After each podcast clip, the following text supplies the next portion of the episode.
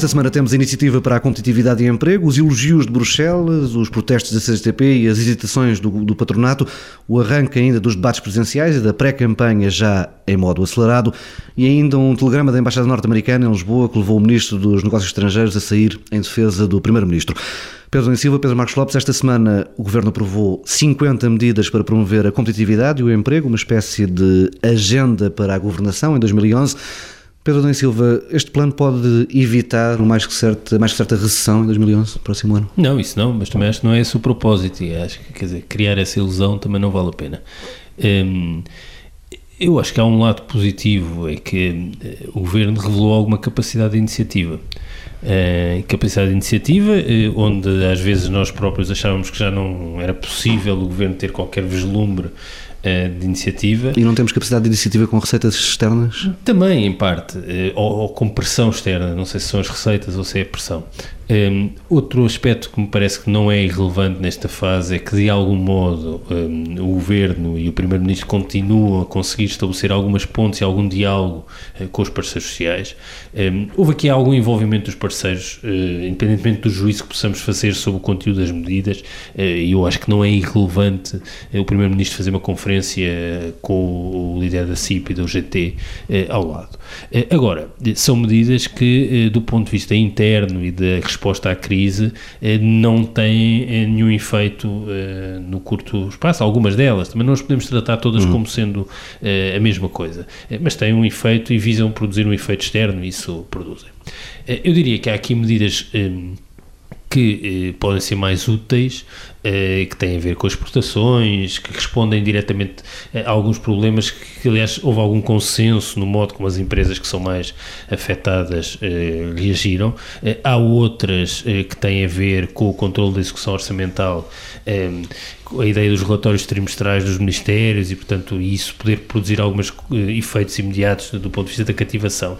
E eu, sobre isso, acho que não deixa de ser estranho que seja preciso existir existir uma formalização eh, de medidas deste tipo para que os ministérios tenham um comportamento orçamental eh, de outro modo e, portanto, esta ideia de, de, regras de prestação de contas trimestrais e nós passarmos a conhecer a execução orçamental das várias áreas eh, com maior... Não era suposto termos uma atenção permanente? Não, isso devia ser a norma, quer dizer, e a regra, portanto é estranho que seja preciso isso, mas bem, é positivo. E depois há as medidas do trabalho. Uh, e aí um, eu, um, o Presidente da República disse que não conhecia ontem eh, no debate e portanto não os podia comentar. Um, na verdade não sabemos muito sobre as medidas nem enunciados, ninguém, uh, mas podemos comentar os enunciados. E eu acho que há, a meu ver, são duas, são, há duas dimensões, vou lá três. Uma com a qual eu estou completamente de acordo, que é, é, privilegiar a negociação e privilegiar a negociação de base empresarial e, portanto, baixar as exigências do número de trabalhadores e alargar o âmbito e as matérias que podem eh, ser, eh, eh, estar na, na, contratação coletiva. Isso não tem nada de novo por relação ao Código de Trabalho que, está, que existe, é uma prerrogativa que já está prevista e que foi usada por meia dúzia de empresas e, portanto, é preciso que seja muito mais usada. E, portanto, quanto à adaptabilidade, tudo a favor. Agora, a dimensão de despedimentos. Eu eh, confesso que sob o fundo ainda não percebi muito bem o que é que significa, porque no fundo estamos a mutualizar os despedimentos e não vejo como é que há recursos eh, do lado das empresas para eh, criar aqui um custo não salarial adicional sobre o fator de trabalho. É, é tem um problema quando se copia mal, que é o caso aqui das uhum. medidas espanholas, copia sempre mal. Não, mas nós não sabemos nada sobre esta medida. Agora, eu não consigo conceber como é que eh, quem é que vai financiar este fundo? Os padrões já vieram dizer que. Isso já veio, de, já veio de uma maneira quase, eu não diria clara, porque eu percebo muito bem onde tu queres chegar, mas isso já veio. Mas, já... mas quer dizer, não é a segurança social, porque isso seria inaceitável, eh, mas então eh, é um, é, aumentam-se os custos de contratação. No. De contratação. E portanto não consigo perceber. Limites para as indemnizações. Eu sobre isso, há uma questão de princípio eu não vejo que os limites sejam, eh, para as imunizações, que os limites sejam muito elevados, mas eu confesso o meu desconhecimento em absoluto sobre, por exemplo, qual é o valor médio das imunizações em Portugal, eh, o que é, quais são as imunizações de facto pagas? E, portanto, é preciso saber exatamente o que é que se passa para podermos estar a mexer, qual é o limite que vai ser estabelecido Portanto, isto é Não tudo, foi dito ainda. eh, Não, não foi dito, é desconhecido, é portanto, é uma coisa não, dita assim não quer dizer muito. Eh, E, portanto, estamos numa fase, isso é só para o futuro e, portanto, eh, é para os novos contratos. Portanto, isto não Ó, tem. Pedro, deixas- é, é para inglês ver. Pedro Deixas- antes de, de falarmos da, da- das 50 medidas, que eu estou aqui a correr as minhas notas e tenho para aí 10 páginas de notas, mas que obviamente não vamos falar, vamos primeiro falar desta, da, da, da questão laboral. E, e eu vou pegar nos dois ou três pontos que, que parece estarem aqui em causa. Primeiro, a história do fundo. A história do fundo é algo que nós já falamos a semana passada. Para mim era absolutamente claro que não poderia ser com base no orçamento da Segurança Social e nem ia ser suportado, também me parecia evidente, pelos trabalhadores. Eu não estava, estava à espera de uma coisa qualquer muito especial. Afinal, são os patrões que vão suportar esse custo. Já vieram dizer que. Mas, mas é preciso explicar qual é que é. Não. Não, pois, mas temos que explicar qual é, qual é o efeito disto, porque se quer diminuir os custos de contratação e se vai aumentar, e se, e se este fundo vai ser ter que ser suportado pela entidade patronal, vão-se aumentar os custos da contratação. Portanto, isto não faz Ou reduzem-se os salários. qualquer tipo de sentido. Bom, não, é que no limite, no limite, é é evidente que o, que o patrão, a entidade patronal, pode das- de fazer duas coisas. Ou aumenta os preços, se tiver margem no mercado para o fazer, ou vai diminuir os salários, isso também não pode, porque isso não é de lei diminuir. Portanto, vai ser sempre Não, mas um estamos a falar só de, emitir- pode-se estamos, estamos a emitir falar só de novos pública. contratos. Estamos a falar só de novos contratos. Por O- isso. a segunda, que o Pedro aqui abordou, tem a ver com os limites das indemnizações. Nós ainda não sabemos, mas há uma coisa que já sabemos, ou pelo menos eu ouvi isto, julgo ter ouvido isto da ministra, eh, da ministra André, que era o seguinte: isto é só para os novos contratos. Ora bem, isto então, então deixa de fazer qualquer tipo de sentido, porque à primeira vista, quando se olha para isto, pensa-se: bom, esta medida existe pelo seguinte, porque nós sabemos que é muito caro despedir uma pessoa com 20 ou 25 ou 30 anos de casa, porque normalmente tem aquele fator de ponderação, um mês, um mês e meio, e portanto, eu pensei que não vai-se diminuir esse, esse número de anos, ou o, o- Número máximo. o número máximo de anos, como é evidente, ou vai-se chegar. Então, esta medida, assim, não tem qualquer tipo de efeito. O efeito útil é rigorosamente zero, porque um dos nossos problemas tem a ver também eh, naquelas pessoas que não se podem ser, que é muito difícil despedir. E vamos andar com a história de- dos despedimentos coletivos e, e tudo mais, que não é bem verdade. O que está sempre em causa é o despedimento individual, como é evidente, na maior parte das situações, ou pelo menos para as pequenas e médias empresas. Uh, até pelo custo que está envolvido nisto. Quer dizer, o que está em causa é essas pessoas que se tentam, se for o caso disso, bem entendido, despedir e que são impossíveis de despedir porque a empresa não consegue comportar. Portanto, se isso não, se não é assim só para os novos, não tem qualquer tipo de efeito. Agora, em relação às medidas, tens que me deixar ir às medidas. Porque eu fiquei muito surpreendido com as medidas, quer dizer. Primeiro fico logo, há logo, eu fico estupefacto quando há um governo que está há cinco anos no poder e só se percebe agora que nós temos um problema de competitividade e temos um problema de crescimento económico. Quando nos últimos 10 anos o nosso crescimento é sempre abaixo de 1%. Aliás, na média, é, não chega a 1% praticamente. É mais ou menos isso. Portanto, para já é essa estupefação. E depois eu pego nas medidas e não vejo nada de substancial. Nada de substancial, salvo uma ou duas situações, que é a situação do arrendamento, de, do- de, de- de haver um fundo para os arrendamentos, da simplificação. Outra é a questão da simplificação de- do- do- do- da hora do despejo. Eu vou lá, claro que ainda bem, mais vale tarde que nunca, mas isto é um problema com que quem conhece mais ou Décadas. minimamente o mercado sabe desta situação há anos e Bom, anos mas e esse teu anos. argumento entre mandados leva a que os governos ou fazem tudo nos primeiros seis Não, meses ó, ó, e depois a ó, seguir Pedro, já, é- Pedro, já deviam, quando fazem mais tarde é porque já Pedro, deviam ter feito Não, antes. Pedro, desculpa lá, este governo está em funções há 5 anos. Sim, E teve, teve, uma, teve uma maioria absoluta. A partir de certa altura deixa de poder. eh, Não, não, ter Pedro, não, tipo eu disse, desculpa, eu comecei por dizer que a história do mais, eu disse mais vale tarde que nunca, mas realmente, quer dizer, às vezes é constrangedor ver as pessoas acharem que estamos a fazer uma grande medida em coisas que estão muito atrasadas. O resto, o resto há, muita, há, há- há algumas coisas curiosíssimas. A primeira é eh, dizer que eh, vai-se apoiar a criação e desenvolvimento de empresas inovadoras. O que é que isto quer dizer? E de empresas para exportação, o que é que quer dizer isto no concreto?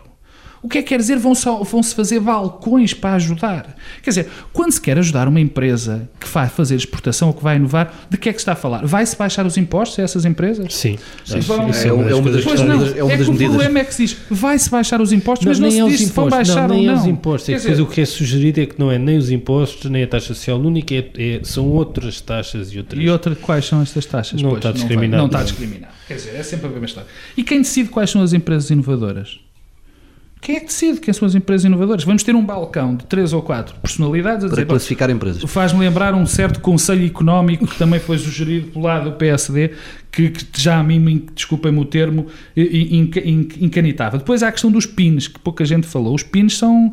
Baixar isto dos PINs, baixar o nível de investimento PINs, também vai ser algo que vai levantar todos os problemas absolutos imaginários. Mas há toda uma série de, de- de- de questões neste PIN que, mais uma vez, indicia que o Governo e o Estado é que vai orientar economicamente o país.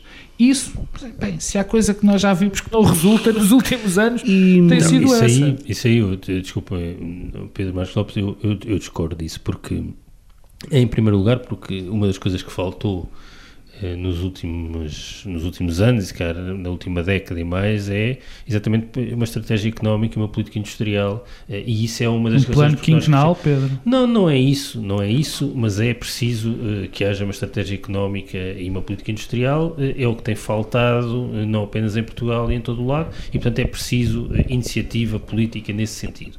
Eh, e eh, o que a alternativa eh, ao Estado ter, e agora não estou a dizer se estas medidas são boas, mas deviam ser 51, 49 ou 48, é, é preciso eh, eh, que eh, os governos tenham iniciativa eh, deste tipo, porque a alternativa é não fazerem nada. E, portanto, nós não podemos, à segunda, quarta e sexta, dizer eh, que o orçamento eh, só tinha medidas para controlar a despesa e fazer Ah, aumentar com a receita que não e não podemos. tinham política económica e depois, à terça e quinta, dizemos não vale a pena qualquer tipo de política económica comandada pelo não Estado é é, é ineficiente e ineficaz. Não, Não isso é uma sei. linha muito dominante. Se nós recuarmos aqui sei um mês quem e tal da discussão sobre Aliás, ó Pedro, isso não há ninguém neste um país que o ataques- diga, Não, não, um dos ataques que era sistematicamente feito quando a apresentação do orçamento era que faltava eh, uma estratégia económica no orçamento. Depois passa a haver estratégia económica. Se haver haver estratégia económica é uma coisa que não serve para nada.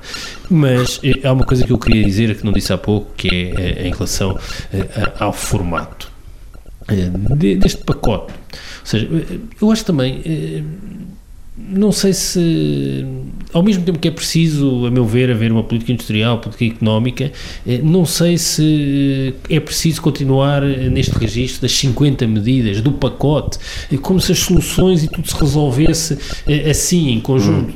Eh, E, portanto, esta, esta tendência, este hábito de apresentar um conjunto de coisas que depois são muito diferenciadas internamente, até colocam dificuldades também para nós nos posicionarmos, e nós, quer dizer, os comentadores é pouco relevante, mas os próprios atores políticos e sociais têm dificuldade em porque há coisas que são positivas, outras são num sentido, outras são de outro. portanto, Isto é uma Isto é estratégia uma de estratégia comunicação política. É uma estratégia, é evidente que é uma estratégia de comunicação política, é isso mesmo que eu estou a dizer, eh, mas eu não sei se essa Ah, estratégia de comunicação resulta. política ainda resulta, se serve para alguma coisa, ou se não há já também um cansaço em relação a esta Deixa-me estratégia. Ai É não, preferível- doutor Não, Paulo não, não, Tavares. não vamos mudar de assunto, só preciso, é que, preciso saber o que pensas sobre o tal controlo orçamental de 3 em 3 meses, a questão da despesa. Isto é mais ou menos como tu dares uma mesada ao teu filho, três em- uma mesada, desculpa, uma mesada, passo o Três em erro, três uma mesada trimestral e agora passares a dar uma de semana, é que tu deixas de confiar nas pessoas que escolheste, deixaste de confiar nos teus filhos. E então vais ter um controle mais apertado. Isto é apenas uma imagem. E neste caso concreto, parece que o governo não tem, não, já não acredita nas pessoas que têm à frente de, enfim, dos vários organismos, dos vários ministérios, e vai querer prestar contas mais, de uma maneira mais, eh, mais séria, mais forte. Mais uma vez, eu diria que eh, como é que é possível, passado 5 anos, só se agora se ter percebido que é isto, e eu agora vou fazer de Pedro Adão e Silva e vou dizer, bom, mas então se não fizesse, tu também irias criticar. Bem, talvez, agora poupei ao Pedro Adão e Silva um discurso, mas eu, eu, eu custa-me, eu queria falar disto que, que o Pedro disse, em relação a, a- o- à política económica, quer dizer, é evidente que há uma escolha ideológica e uma escolha política quando se diz que quer ter uma política económica que direciona as empresas para determinado setor. Isto é uma escolha ideológica. E é, este, e é essa que eu ponho em questão. É essa que eu ponho em questão. O que eu penso, e que não conta para nada, é que o Estado deve tentar ter o mínimo, pôr o mínimo de entraves às empresas para que elas possam funcionar e de uma maneira fácil e clara. Também já posso antecipar quase o que o Pedro, peço desculpa, mas já foi assim que a Lehman Brothers e tal, não sei, conheço bem esse discurso. Mas é esta a forma, e isto também é uma escolha ideológica, dizer que é preciso menos balcões de atendimento e é preciso mais liberdade para as empresas funcionarem, que é preciso menos autorizações e mais controle sobre as empresas. Não é direcionar as empresas para, uma, para este mercado ou para aquele mercado. Bem, isso é uma economia dirigida e nós já sabemos para onde vão as economias dirigidas. Vamos avançando. Uh, esta semana começaram os debates presidenciais, do, dos primeiros embates Francisco Lopes versus Fernando Nobre, Manuel Alegre, Defensor Moura, Cavaco Silva, Fernando Nobre. Pedro Ana Silva, o que é que sobra destes primeiros três debates? Eu acho que é uma combinação de irrelevância eh, das presidenciais com impotência interiorizada eh, pelos próprios candidatos, em, em, primeiro lugar pelo Presidente eh, em exercício. Eh, não sobra muita coisa. Acho que há aqui um lado um pouco paradoxal.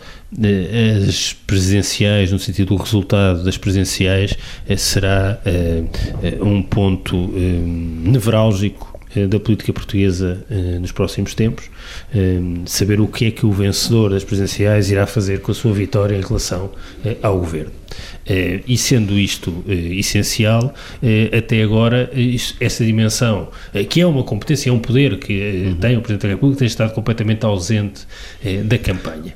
Acreditas e, que uma vitória robusta de Cavaco Silva, acima, imagina, dos 60%, o pode levar a uma magistratura mais ativa ainda? Não vejo como não. Aliás, ele usou uma expressão, uh, julgo que foi a expressão, era magistratura é, ativa, exatamente. Uh, no, seu, uh, no seu mandato, no seu anúncio de, de candidatura. E, portanto, eu acho que um, há aqui uma, um paradoxo que é, é Cavaco nada tem dito um, e, e, e, portanto, eh, nada tem dito, eh, vai sobre os aspectos relevantes continuar a gerir silêncios eh, e, com isso diminui a sua capacidade para lidar com o impasse político em que vivemos, sendo que esse impasse político vai ser o centro da disputa política a partir de 2011 e, portanto, nós não sabemos o que que os candidatos pensam fazer sobre o assunto. Eu, eu confesso que nomeadamente o debate de ontem eh, entre Cavaco Silva e Manuel Alegre, que foi talvez o mais relevante, porque foi a primeira vez que o Presidente da República apareceu uh, num debate. Entre Cavaco Silva e, e desculpa, e Fernando Nobre, peço desculpa. Um, Só um bocadinho mais para o fim. Bom, Cavaco Silva é alguém que uh, está na política há muitos anos, há décadas, uh, mas participou em poucos debates e a sensação que fica sempre é que preferia não ter participado em nenhum. Uh, mas também os debates não lhe correm nunca nem muito mal nem muito bem. E isso é um bocado o retrato de Cavaco Silva. Nem muito mal, nem muito bem. Ou seja, nós não vemos nenhum entusiasmo político em torno de Cavaco Silva, mas também não vemos ninguém contra. É uma espécie de indiferença. Uh, não, não sentimos nenhuma mobilização. dizer que as pessoas têm torno... indiferença face a Cavaco quando, vendeu, quando ganhou não, três eleições não, legislativas. Não, mas, mas indiferença no sentido. Isso é, é, também parte do nosso drama. Ou seja, eh, nós temos aqui eh, um candidato presidencial que provavelmente vai ganhar, que vai ganhar com uma margem expressiva, numas eleições pouco participadas, pouco mobilizadoras, e que, portanto, isso também lhe vai dar pouco capital para ser ele eh, um agente da revigoração uhum. do sistema. E depois há um dado eh, sobre esta sobre esta campanha, naquilo que já conhecemos dela, portanto, que no fundo é esta semana eh, com os debates, eh, é que eh, o que nós temos é aqui, eh, pela primeira vez, julgo eu, numa eleição com, esta, com esta importância, é que temos uma campanha dos não políticos. Com uma exceção, Francisco Lopes. Hum. Francisco Lopes é um político competente, aliás, eh, mas não é carismático, portanto, e, não, e, e, pelas circunstâncias da sua candidatura não conta para estes efeitos. Eh, mas o que temos tido é os não políticos todos. Portanto, é tudo contra a política, toda a gente se coloca de fora do sistema eh, e, e, e aliás, há um tema que tem aparecido sistematicamente e até de modo, modo eh, muito inusitado naquele primeiro debate eh, entre Francisco Lopes e, e Fernando Nobre, mas também com as ações de campanha do Presidente enquanto Presidente ao longo desta semana, que é o tema da fome e da pobreza. Uhum. Que, aliás a campanha presidencial não está, não vai estar, não vai ser, não está a ser e com isso desmobiliza uma campanha sobre Presidente da República, sobre o papel e os poderes do Presidente da República, mas uma espécie de embaixadores de boa vontade. Uh, e eu acho que isso é péssimo. E há uma coisa que eu acho que é, e desculpa lá, Pedro, e com isto, isto, com isto termino mesmo, uh, que é esta ideia da fome como tema político para os não políticos. Uh, e uma coisa que foi muito sintomática: no dia do primeiro debate, portanto, o debate Francisco Lopes com Fernando Nobre, até tenho dificuldade em recordar-me exatamente os nomes, não deixa de ser sintomático. enquanto esse debate corria, logo a seguir houve um debate entre Freitas do Amaral e Mário Soares. Uhum no mesmo dia, na mesma altura. Aquele debate que Freitas do Amaral e Mário Soares tiveram era um debate sobre, entre candidatos presenciais. Uh, o debate, os outros debates que temos assistido é, são debates entre embaixadores de boa vontade.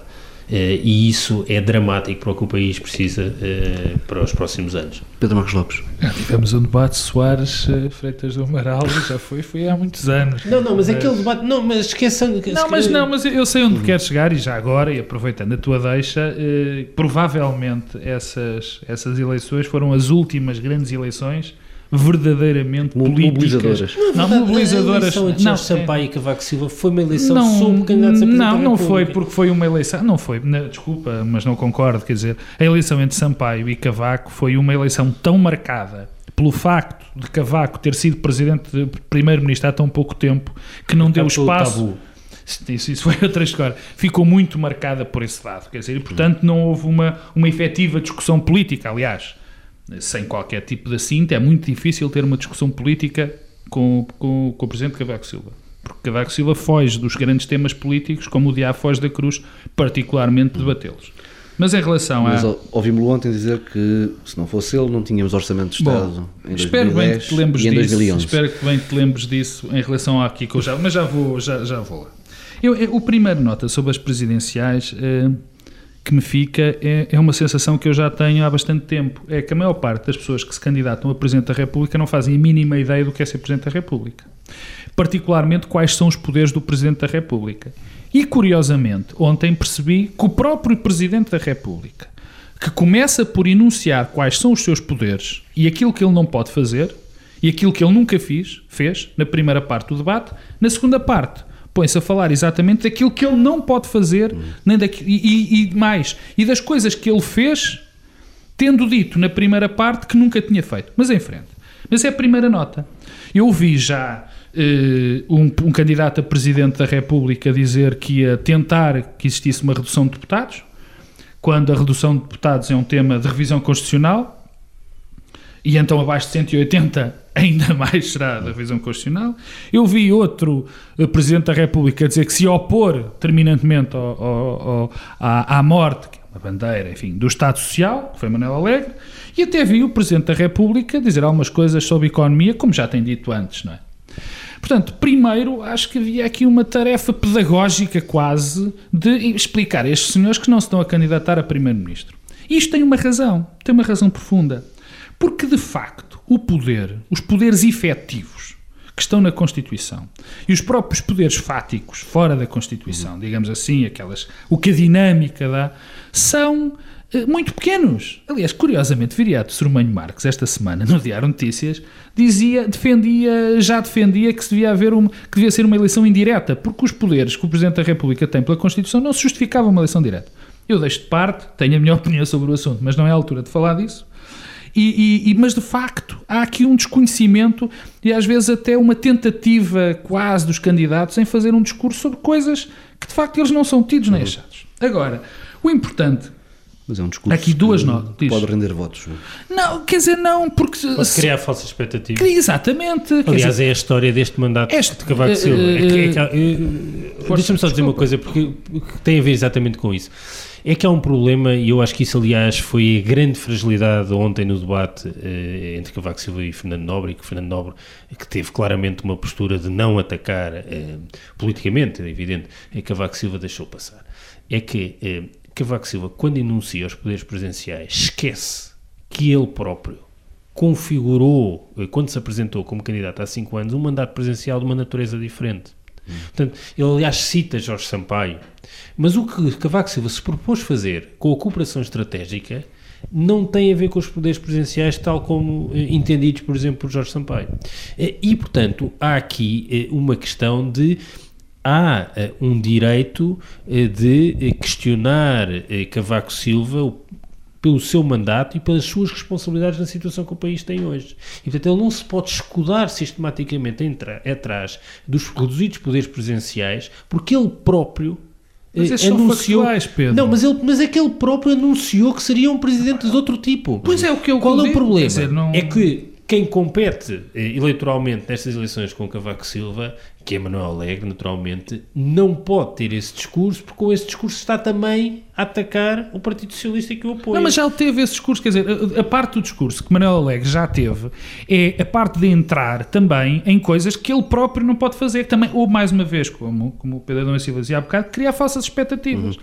Mas há uma coisa... Não, não, mas isso é outra dimensão, exato. Mas eu estava só a dizer queria... em relação Sim, à avaliação relação... destes 5 anos. Para que, é que serviu exatamente? Não, mas isso... presidente, professor, doutor de Economia e Finanças, serviu para aqui. Não, mas a questão... É, é, que, é que essa questão, que Vaco Silva nunca responde a isso. É, também ninguém o questiona sobre Por isso. Por acaso não é bem verdade, porque ele, ele, ele, até já deu uma nota, que na minha opinião muito infeliz, e já que o dissemos, quando disse, bem, se não fosse eu as coisas estariam muito piores. Sim, mas ele já o disse. Depois não explica. Foi, Bom, explicou, ontem, Estado, ontem é? explicou. E, e há aqui duas notas que eu queria dar em relação a... Pela primeira vez, Cavaco Silva, pela primeira vez, parece andamos esquecidos, Cavaco Silva disse que era um corresponsável por este orçamento. Portanto, confirmou as notícias que apareceram nos Exatamente. jornais. Exatamente. Quer dizer, tornou-se corresponsável. Eu não sei se é ou não, porque é daquelas coisas terríveis na política e em muitas coisas. É nós não sabermos, quer dizer, porque nós olhamos e vemos. O que nós temos que nos confrontar é com a realidade. A realidade diz-me, e diz-nos a todos, que em termos de poderes constitucionais, em, em, ele não tem essa capacidade. Ele tem a capacidade de pôr as pessoas a falar. Hum. Bom, isso também os telefones, não é? Quer dizer, uh, e, e, esta questão que ele agora traz, quer dizer, para já é uma tentativa evidente, mais uma vez, da menorização do líder do PSD. Isso parece-me claro. E isto levanta-me todos os levanta-me todas as dúvidas para um futuro próximo.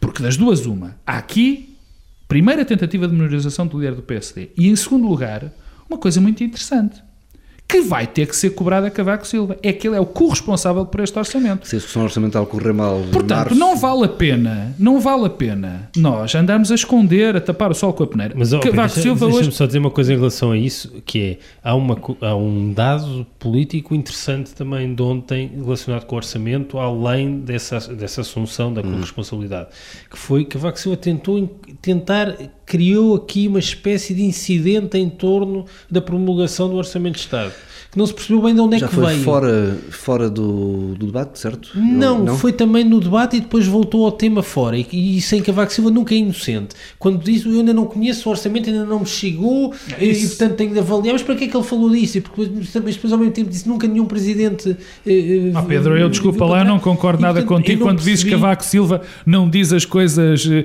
eu, o de Cavaco Silva e é, o, é, o político, muito bem é o político português mais, mais experiente e tudo, mas eu acho que ele diz muitas vezes alguns disparates que se arrepende francamente. Quer dizer, por exemplo, quando disse que economia percebo eu, um homem que é Presidente da República, de economia percebo eu, quer dizer que não percebe as outra, outras coisas. Outra, frase infeliz, já foi da humildade democrática, uhum. que é uma, que é eh, eh, uma, quer dizer, no fundo é uma qualidade eh, que deve assistir a todos menos a ele.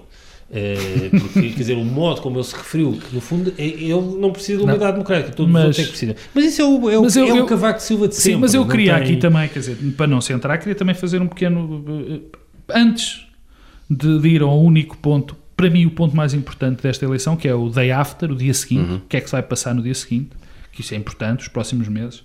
Queria dar uma nota sobre Fernando Nobre e sobre Manuel Alegre. A primeira sobre Manuel Alegre é que aquele debate ainda não existiu, quer dizer, Manuel Alegre ainda não entrou em campanha e mostrou naquele debate, por incrível que pareça, que era um debate muito fácil para ele, duas fragilidades enormes, gigantescas. Mais uma vez, tem o problema de ser apoiado pelo Bloco de Esquerda e pelo PS, que são dois partidos absolutamente antagónicos. Que é bom que se diga.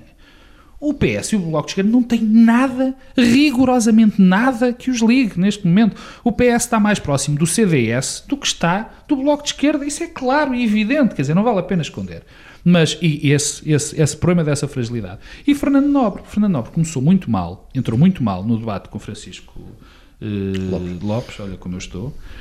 Mas hoje, mas hoje não, ontem, já foi ontem, isto é é, é, é um erro clássico. Ontem continuou, con- melhorou, melhorou francamente, apesar de que eh, eh, Fernando Nobre sabe-nos sempre a pouco, porque se esperava muito mais de Fernando Nobre. Esperava-se é outra. esperava mais de toda a gente esperava mais de Fernando Nobre. Não, eu por acaso esperava mais. Eu esperava mais. Esperava mais. aquele tipo de discurso pode ser perigoso? Não, é muito nestes- perigoso, nestes mas tempos, até por aí, mas até por aí acho perigoso, porque podia ser um programa, um, mas eu vou dizer, oh, antipartidário. oh, Paulo, mas eu vou dizer uma coisa, Sobre nesse aspecto, linhas. não, mas não, não, mas nesse aspecto, nesse aspecto, Fernando Nobre tem sido muito menos populista do que se estava à espera. Não se compara, não, desculpa, não se compara com o populismo de Manuel Alegre nas eleições de, de há cinco anos.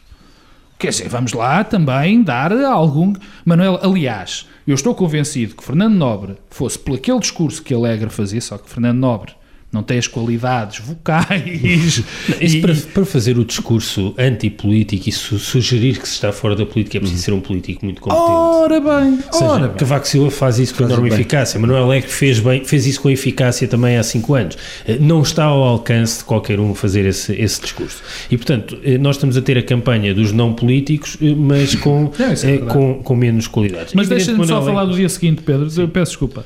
O grande problema, e, e- e Cavaco abriu a porta ontem para isto. Cavaco, sem querer, ou por querer, eu estou convencido que é por querer, tentou balizar já as coisas. Quer dizer, para já, há uma coisa que Pedro e Silva disse há bocadinho que eu não concordo, quer dizer, eh, que eu não concordo, não, que, que ele não chegou a falar, mas que, que eu acho que é importante, quer dizer, que é qual vai ser a ação do Presidente depois. E esse é o que está em causa. Isso é o que está em Qual é que vai ser a ação? Eu acho que não vai ser nenhuma. Porque é evidente que o Presidente não vai poder, enfim, dissolver a Assembleia da República, porque era muito rebuscado dizer que, não, que, que as instituições estavam em causa. E depois por um motivo muito simples, quer dizer, o problema é que Cavaco Silva, que é quem vai ganhar as eleições, o mais provável, não tem neste momento qualquer capacidade, apesar de tentar ter tentado menorizar o líder do PSD, que é o que fez ontem, e de uma maneira ma- muito, muito feia, na minha opinião, não tem capacidade de, de influenciar Passos Coelho. E está a tentar por algum, até por esta maneira tentar, e eu temo que isso não seja, não seja possível.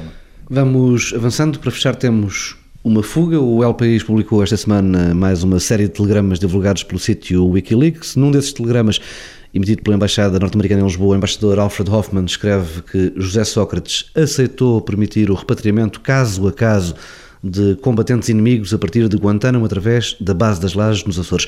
Este telegrama levou de imediato a uma reação de Luís Amado, com o Ministro dos Negócios Estrangeiros numa parte a reafirmar o que já tinha dito na semana passada e depois a sair em clara defesa do Primeiro-Ministro. Pedro Adão e Silva, há aqui uma série de equívocos.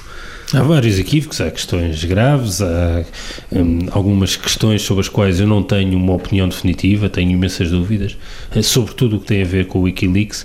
Hum, acho que há aqui tensões entre valores hum, que se opõem e que não são fáceis de resolver e de superar.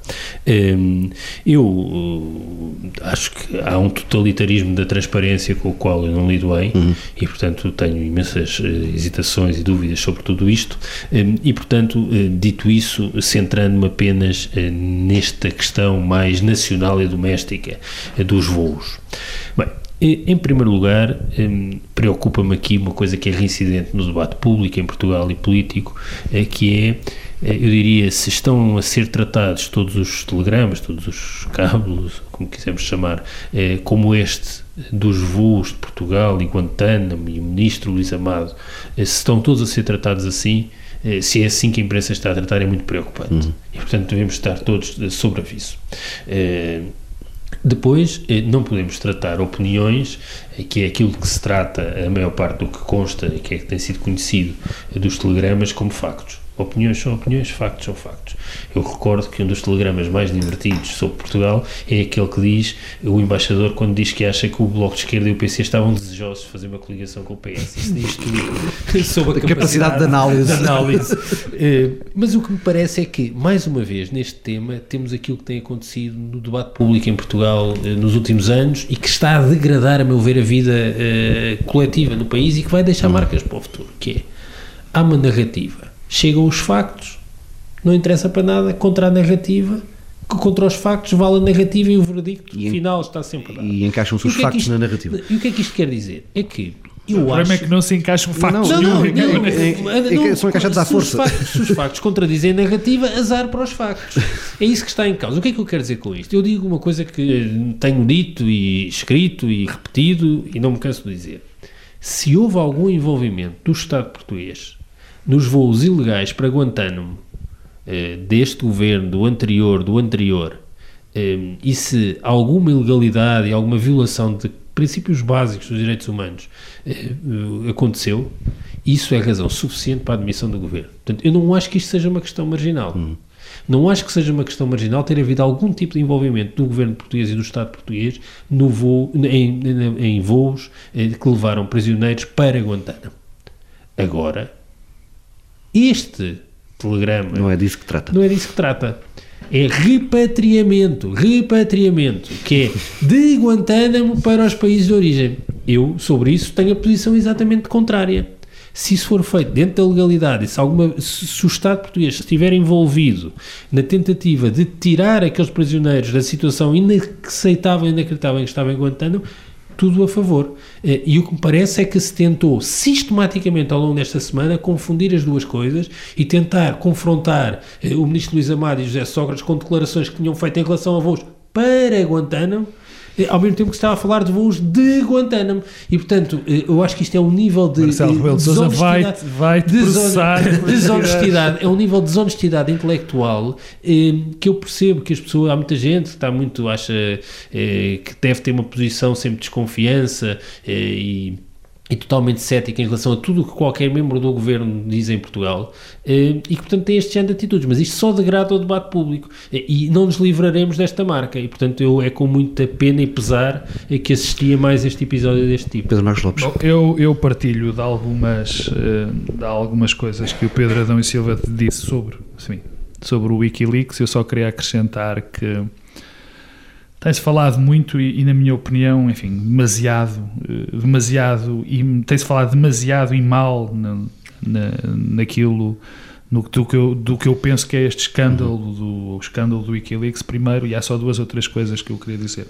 Primeiro, este mundo da transparência, de nós termos acesso a tudo e mais alguma coisa, é um mundo que me assusta muito. É totalitário? Muito. É um, é um mundo terrível. Quer dizer. Depois, a segunda coisa que eu, que eu queria dizer isto é quem pensa que, quer dizer, a questão da diplomacia foi uma coisa, peço desculpa pelo termo quase, quase, a maneira de falar quase, quase popular, digamos assim, que é a, a diplomacia foi inventada para que se poupasse a guerra, para que, houve, para que existisse menos guerra. Quer dizer, quer dizer, nós usamos a diplomacia e, e, não é só a diplomacia que chega, nós temos muitas maneiras de nos exprimir, de, de contactar, dar opiniões que, se fossem reveladas ao público, seriam muito assustadoras. O terceiro ponto que eu quero dizer é o seguinte: todas as, as coisas que são transmitidas são opiniões de diplomatas, outros diplomatas de mais elevada índole, de menos, menos elevada índole. E, quer dizer, e tudo o que rodeia isto é muito assustador. Depois também há uma campanha típica da opção anti-americana, não é? Uhum. Que também está por trás. É um dos lados irónicos disto, é, é, os mais furiosos anti-americanos são aqueles que mais Exatamente. crentes naquilo que Exatamente. as embaixadas americanas Exatamente. dizem. Todo mundo Mas há aqui uma opção. Portanto, há aqui um conjunto de situações. O, o, que me assusta mais é a questão da transparência, do, da pornografia, digamos assim, que está associada a tudo isto. Quer dizer, e, e, e, de achar que isto vai resolver alguma coisa, uhum. e, e, que isto é que o problema é que isto ainda piora ao mundo. E depois há, nós a própria prisão do Julian Assange é Sim, pornográfica não, já, também. É que mas, também é pornográfica. Mas, mas, mas quer dizer, e, nós estamos a criar aqui problemas onde se calhar eles não existem tanto. Quer dizer, se há uma, uma, algo que era secreto e que foi revelado, isso está regulamentado pelo direito penal uhum. dos países. Há um direito internacional público que regula onde é que as pessoas são julgadas.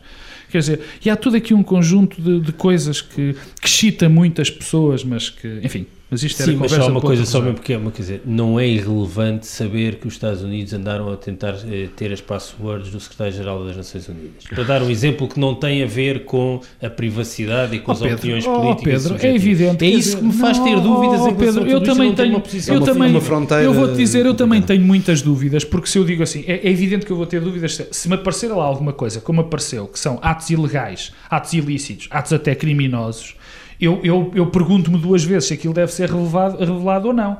Mas há uma questão de princípio que está aqui em baixo Sim, que é não que pode ser são- é alterada. uma tensão entre valores. Quer dizer, a questão de Portugal, a questão de Portugal, eh, eu não sei quem é que mentiu, não deixo, deixou de mentir. É evidente o que o Pedro Adão e Silva disse em relação ao que aparecem nos telegramas. O que aparece nos telegramas não é nada daquilo que tem aparecido na imprensa.